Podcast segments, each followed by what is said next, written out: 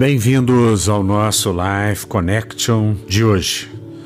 João 16, versículo 7, na versão amplificada, nos diz: Se eu não for o consolador, conselheiro, ajudador, advogado, intercessor, fortalecedor e companheiro, não virá para vós outros, em íntima comunhão convosco.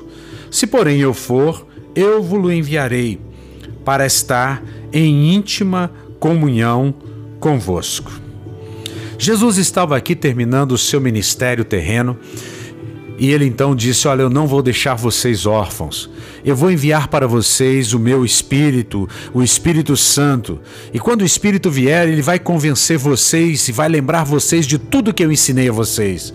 E mais, ele virá como consolador, como paráclito como conselheiro, como ajudador, como advogado, alguém que defende você, alguém que intercede, que fortalece, como companheiro para vocês.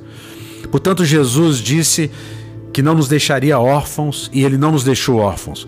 Essa promessa se cumpriu no dia de Pentecostes e nós estamos depois da cruz.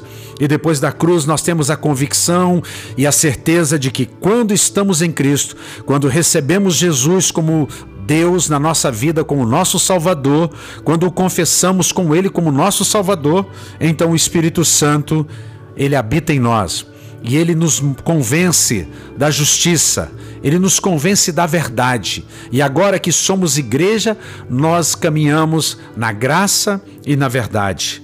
Nós temos comunhão plena nós temos o consolo. Portanto, ainda que andemos pelo vale da sombra da morte, não teremos mal algum, não temeremos mal, porque sabemos que aquele que está conosco já venceu o mundo. O Espírito Santo, o Espírito da Verdade, ele nos ajuda em todas as nossas fraquezas. Se você se sente abatido, cansado, oprimido nesse dia, clame a Jesus peça ao Espírito Santo para vir ao seu coração e curar a sua alma, as suas emoções, o seu físico. Eu oro para que você seja milagrosamente curada nesse dia.